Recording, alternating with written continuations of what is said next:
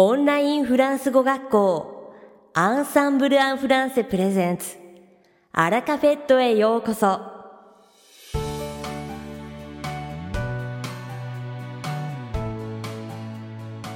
オンラインフランス語学校アンサンブル・アン・フランセプレゼンツ。アラカフェットへようこそ。この番組はフランス語学習をメインテーマにネイティブに通じる実践的なフランス語表現や日本人学習者が間違いやすい文法のポイントなどをアンサンブル講師が週替わりでお伝えします。本日の担当は大輔先生です。Bonjour! Comment allez-vous? こんにちは。アンサンブル講師の大輔です。本日もアラカフェットの時間が始まりました。いかがお過ごしでしょうか？気がついたら早いものでもう6月です。6月というとじとじとじめじめのあの季節。梅雨がやってきます。フランス語では梅雨のことを la saison des pluies. La saison des pluies と言います。予想はしていましたが、やっぱり梅雨って憂鬱になりますよね。6月といえばもう一つ、ジューンブライドがあります。どうしてこんなジメジメした雨季に結婚するのがいいんだろうと思ったことはありませんか？古くからヨーロッパでは6月に結婚する花嫁は幸せになれると言われています。それはローマ神話に出てくる光、婚姻、家庭生活の女神様、ユノに由来します。ユノはアルファベットでは J、U、N、O と書いて6月を司る神様で6月はジューンという名前になりそして婚姻の女神ユノの月6月に結婚すると幸せになれると言われているそうです。またヨーロッパでは通常6月は晴天が続くとってもいい季節なので結婚式をするにはもってこいなんですね。僕にはジューンブライドもユノもまだまだ縁がなさそうです。さて本日のアラカフェットは2部構成でお届けします。第1部は僕大輔がお届けするフランス語レッスンです。会話ですぐに使える短く簡単で覚えやすいフランス語の表現をご紹介します。そして第2部は5月にデビューされた新人講師ヴァロンタン先生をご紹介します。それでは早速本日のフランス語レッスンを始めましょう。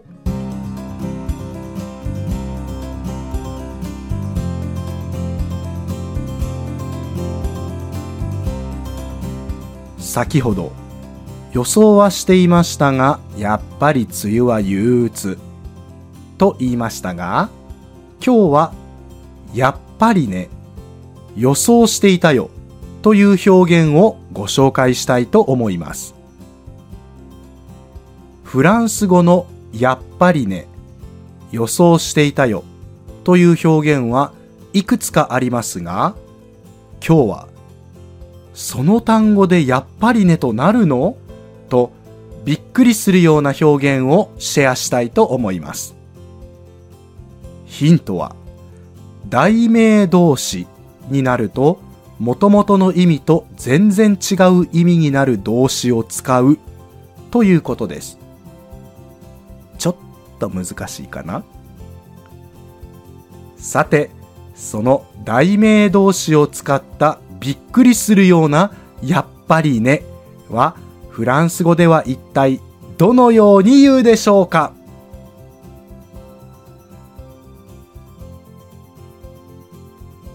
正解は？Je m'y attendais.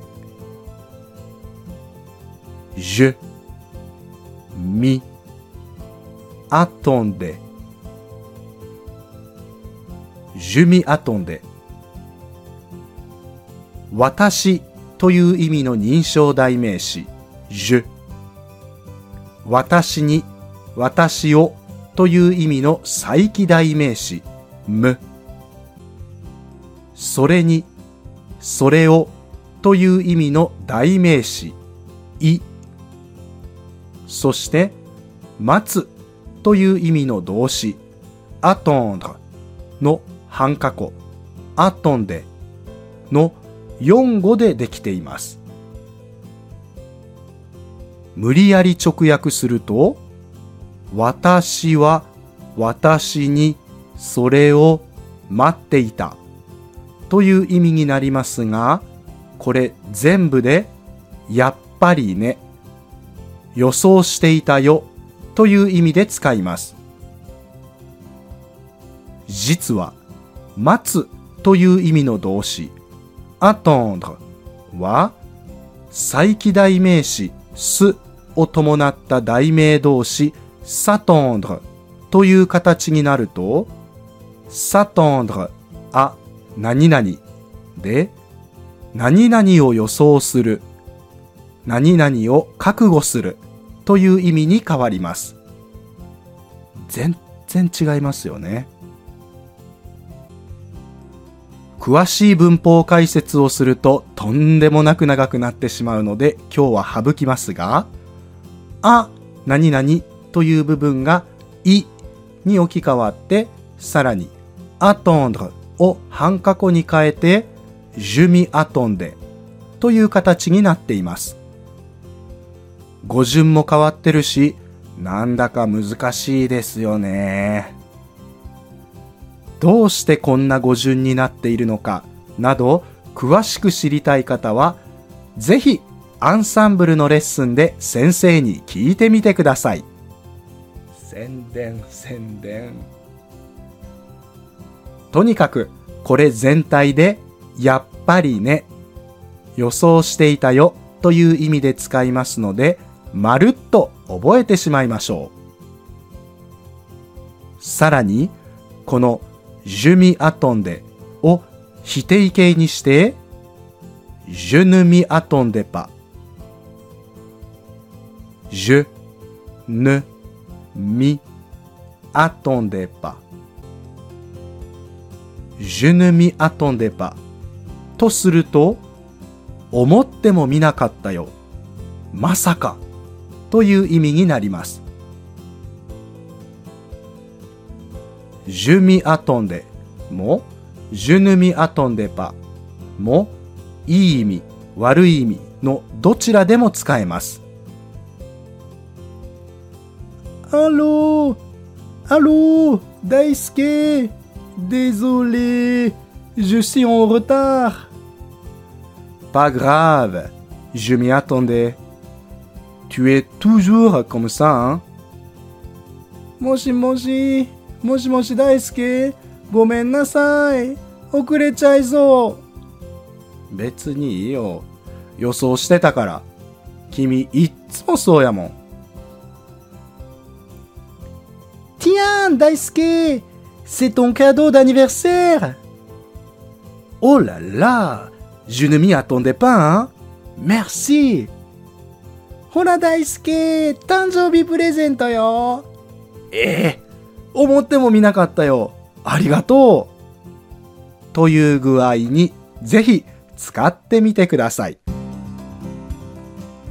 いかがでしたか今回のように知っておくと役に立つフランス語の一言はアンサンブルで配信しているメールマガジン無料メールレッスンでたくさん紹介されていますご興味がある方はぜひアンサンブル・アン・フランセのホームページから無料メールレッスンにご登録ください。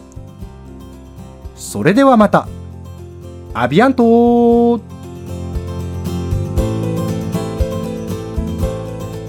大輔先生、ありがとうございました。アラカフェットは日本最大のオンラインフランス語学校アンサンブル・アン・フランセがお送りしています。この番組を聞いてくださっているすべての方にフランス語学習に役立つ特別なビデオ講座およそ1万円相当をプレゼントしています。詳細は番組の最後にお知らせいたしますので、ぜひ最後までお聞きください。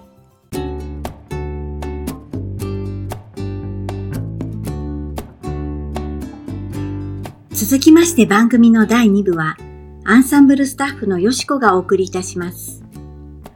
今回は5月より、オンラインフランス語学校アンサンブル・アン・フランセでレッスンを開始されているバランタン先生の魅力をお伝えします。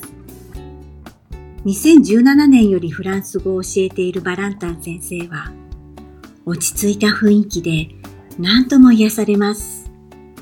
その中に明るさと優しさが垣間見え、楽しく受講することができます。おまけに、バランタン先生はとにかく日本語が堪能で、レッスンでは必要に応じて的確な日本語で補足説明が可能ですので、入門者の方でも安心して学ぶことができます。文法や発音の細かいミスも丁寧かつ具体的に訂正し、ポイントを押さえた指導を行うので、高い学習効果が得られます。文法の面でも、発音や語彙の面でも、かゆいところに手が届くレッスンを希望される中級以上の生徒様にも、ぜひおすすめの講師です。実際にご受講いただいた生徒様からは、とても気さくな感じで生徒が質問しやすい雰囲気の先生です。柔らかい物腰の先生ですが、きちんとすべきところは修正してくださるので、とても実りのあるレッスンでした。と大変ご好評いただいております。ではここで講師からのメッセージをご紹介します。皆さんこんにちは。フランス北部から参りました。アンサンブル・アン・フランセ講師のバレンタンと申します。日本文化を知ることとフランス文化を紹介することが大好きです。丁寧に楽しくフランス語を教えますので、Skype でお待ちしております。よろしくお願いいたします。Bonjour tout le monde, je m'appelle Valentin. Je suis professeur chez Ensemble en français. Je viens du nord de la France. J'adore découvrir la culture japonaise et faire découvrir la culture française. Apprenons ensemble le français. Je vous attends nombreux sur Skype. À bientôt! メッセージからも講師の人柄が伝わってきますよね。確実に得るものがあるバランタン先生のレッスン。ぜひ一度ご受講してみてください。